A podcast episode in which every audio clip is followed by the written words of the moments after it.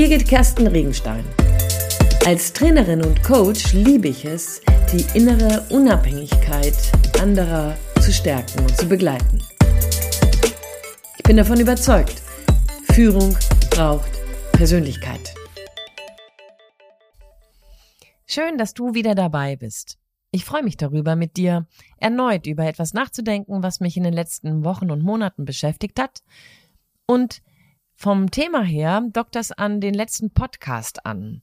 Da habe ich mit dir darüber nachgedacht, wie wir so mit den Katastrophen dieser Welt umgehen können, was es vielleicht braucht. Und an der Stelle möchte ich gerne ein bisschen weiter vertiefen. Ich möchte gerne mit dir nämlich darüber nachdenken, wie wir unseren Stress, der durch Sorgen und durch Ängste entsteht, unseren Stress, der aber auch durch ganz viel Arbeit und durch viele, ganz viele andere Themen entsteht, wie wir dem anders nochmal begegnen können. Andocken möchte ich an der letzten Übung, die im Podcast war. Ich hatte mit dir eine Übung ausprobiert, die nennt sich das soziale Netzwerk und da solltest du dir eine Insel vorstellen. Wenn du nicht dabei warst, kannst du gerne in den letzten Podcast mal schalten. Das ist eine Übung, die sicherlich sehr spannend sein kann. Daran andocken möchte ich, weil in der Stressforschung deutlich geworden ist, dass Beziehung und Empathie ein unwahrscheinlich starken, stresslösenden und damit einen regenerativen Charakter haben oder Effekt haben. Für viele, die sich damit auseinandersetzen, vielleicht nicht neu, aber in der Studie, in den Forschungen, die dazu betrieben werden, ist es hochspannend, was dabei seit vielen Jahren immer mehr deutlich wird. Eine sehr bekannte ähm, Forscherin auf diesem Feld ist die Brené Brown. Die ist Professorin an der Graduate College in Houston. Und ähm, die hat dazu geforscht, wie wesentlich es ist, Verbundenheit zu erleben, um mit Traumata umzugehen, um durch, Verle durch Verletzungen gesund zu werden, äh, mit Verletzungen gesund zu werden, so, indem man seine Verletzlichkeit zeigt und andersherum empathisch wird oder ist. Beziehung hat also nicht nur etwas, weil es nett ist, sondern Beziehung hat auch etwas, weil es für uns gesund ist, einen, einen stressreduzierenden Effekt hat. Und ich habe in all dem, was mir so in den letzten Wochen so an Lesematerial mal begegnet ist, auch von Viktor Frankl gelesen und das finde ich dabei ganz spannend und ziemlich ergänzend. Ich weiß nicht, ob du das weißt. Viktor Frankl ist ein, ähm, ist der Begründer der Logotherapie und er hat als junger Mensch Auschwitz erlebt. Er hat dabei tatsächlich seine Familie und ich glaube auch seine Frau verloren, hat aber sich entschieden, entgegen dem Grauen das Leben anzunehmen und es zu gestalten. Er hat sich vorgenommen, die Zeit in Auschwitz zu überleben und danach genau das zu begründen, nämlich die Logotherapie.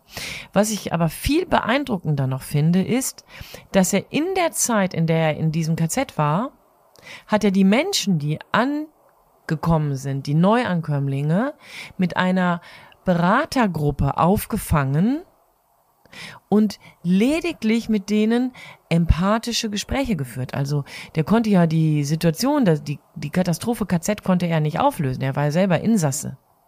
Aber er hat die Beobachtung gemacht, da wo man einander zuhört, da wo man einander keine Lösung anbietet, sondern Mitgefühl zeigt, wird das, was ähm, dich beschäftigt, was dich gerade traumatisiert hat oder was dir wahnsinnige Angst eintreibt, ähm, das wird damit erträglicher. Also Empathie als Mittel, um das Grauen zu ertragen. Ich finde es einen ganz, ganz fantastischen Aspekt. Weil in Anlehnung an das, was so manchmal an Hilflosigkeit dich und mich vielleicht überkommt, weil es im Beruf nicht immer klappt, weil das private Leben nicht immer so läuft, wie wir uns das vorstellen, weil in der Welt ganz viele Dinge sind, die so nicht sein sollen, wie sie eigentlich schöner wären. Manchmal packt uns das eben. Und ich finde dabei ganz spannend, dass Empathie an dieser Stelle ein Schlüssel ist, um es erträglicher zu machen. Eine App, die ich dazu entdeckt habe, ähm, ist von einer Australierin, die selber ähm, Games designt und die hat eine App aus ihrer eigenen ähm, schweren Krankheit heraus entwickelt. Sie heißt Super Better. Und an der Stelle hat sie genau das zum Tragen gebracht. Nämlich Allianzen schmieden, empathisch sich Mitkämpfer suchen. Ähm, wenn du magst, kannst du da mal reinklicken. Das ist eine spannende Sache, die übrigens vielen Menschen, die chronisch krank sind, hilft. Auch da geht es eben nicht darum, Symptome zu verändern oder die Krankheit zu heilen, sondern die mentale Stärke, das mentale Aufgestelltsein zu stabilisieren. Und da sind wir, wenn wir einander Mitmenschen sind, eine unabdingbare Größe. Ich finde das total spannend, mich berührt das unwahrscheinlich.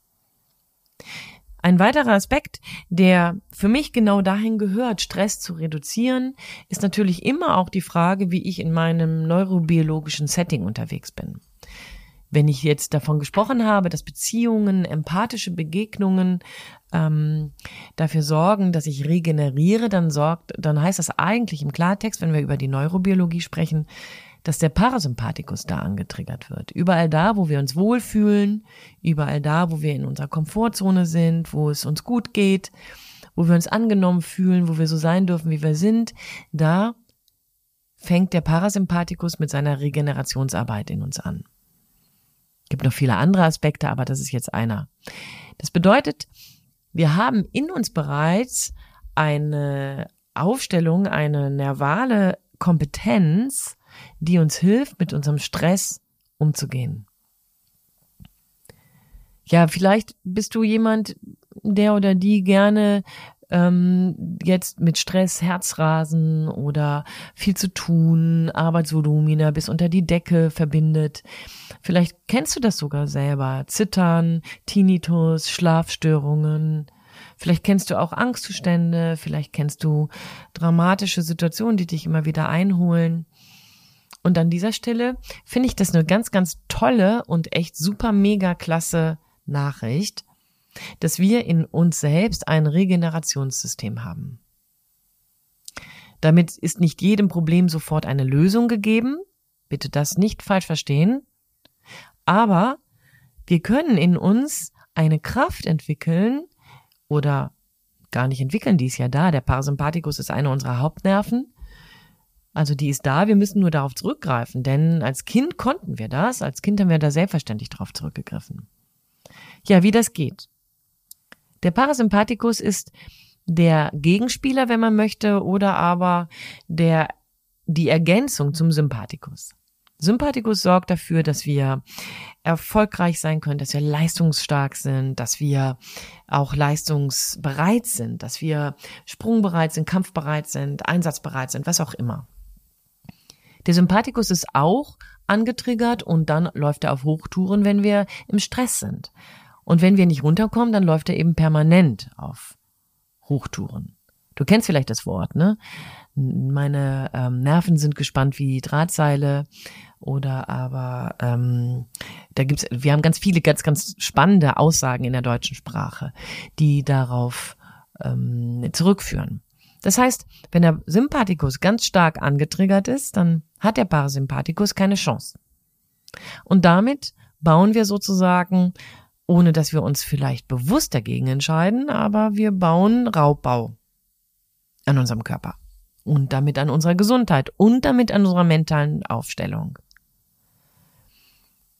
Das Zauberwort an dieser Stelle heißt jetzt also nicht Sympathikus weg und Parasympathikus her, denn beides brauchen wir. Wir wollen ja leistungsbereit sein. Wir wollen ja auch Dinge in unserem Umfeld, in unserem Arbeitsleben und auch an, an vielen anderen Stellen auch auf den Weg bringen, leisten, voranbringen. Aber es geht eben darum, regulierend auch dem Parasympathikus mal Raum zu geben. Nur wenn wir zur Ruhe kommen, und sozusagen das Pendel mal zur anderen Seite schwingen lassen, ist es ausgewogen. Und Parasympathikus, der wird angetriggert ganz profan, wenn wir atmen. Und zwar jedes Mal, wenn wir ausatmen. Jetzt geht es natürlich nicht so, dass du permanent ausatmen kannst, das kannst du vergessen. ja, klar. Aber wenn du einatmest und bereits beginnst, mindestens genauso lang auszuatmen, wie du einatmest, dann, das so nennt man, man nennt das das kohärente Atmen, dann hast du Gelegenheit bereits, hier dein Herz etwas zu beeinflussen. Denn auf die Dauer, wenn du das ein, zwei Minuten machst, schwingt dein Herzschlag sich auf deinen Atemrhythmus ein. Ja, wo bist du jetzt hingeraten, ne? Bis im Podcast-Führung braucht Persönlichkeit und jetzt rede ich mit dir über Neurobiologie und über Parasympathikus und Herzschwingen. Es geht jetzt noch einen drauf. Wenn du wirklich stressreduzierend agieren möchtest und dir selbst und deiner Regeneration was Gutes tun willst, dann macht es sogar Sinn, etwas länger auszuatmen als einzuatmen.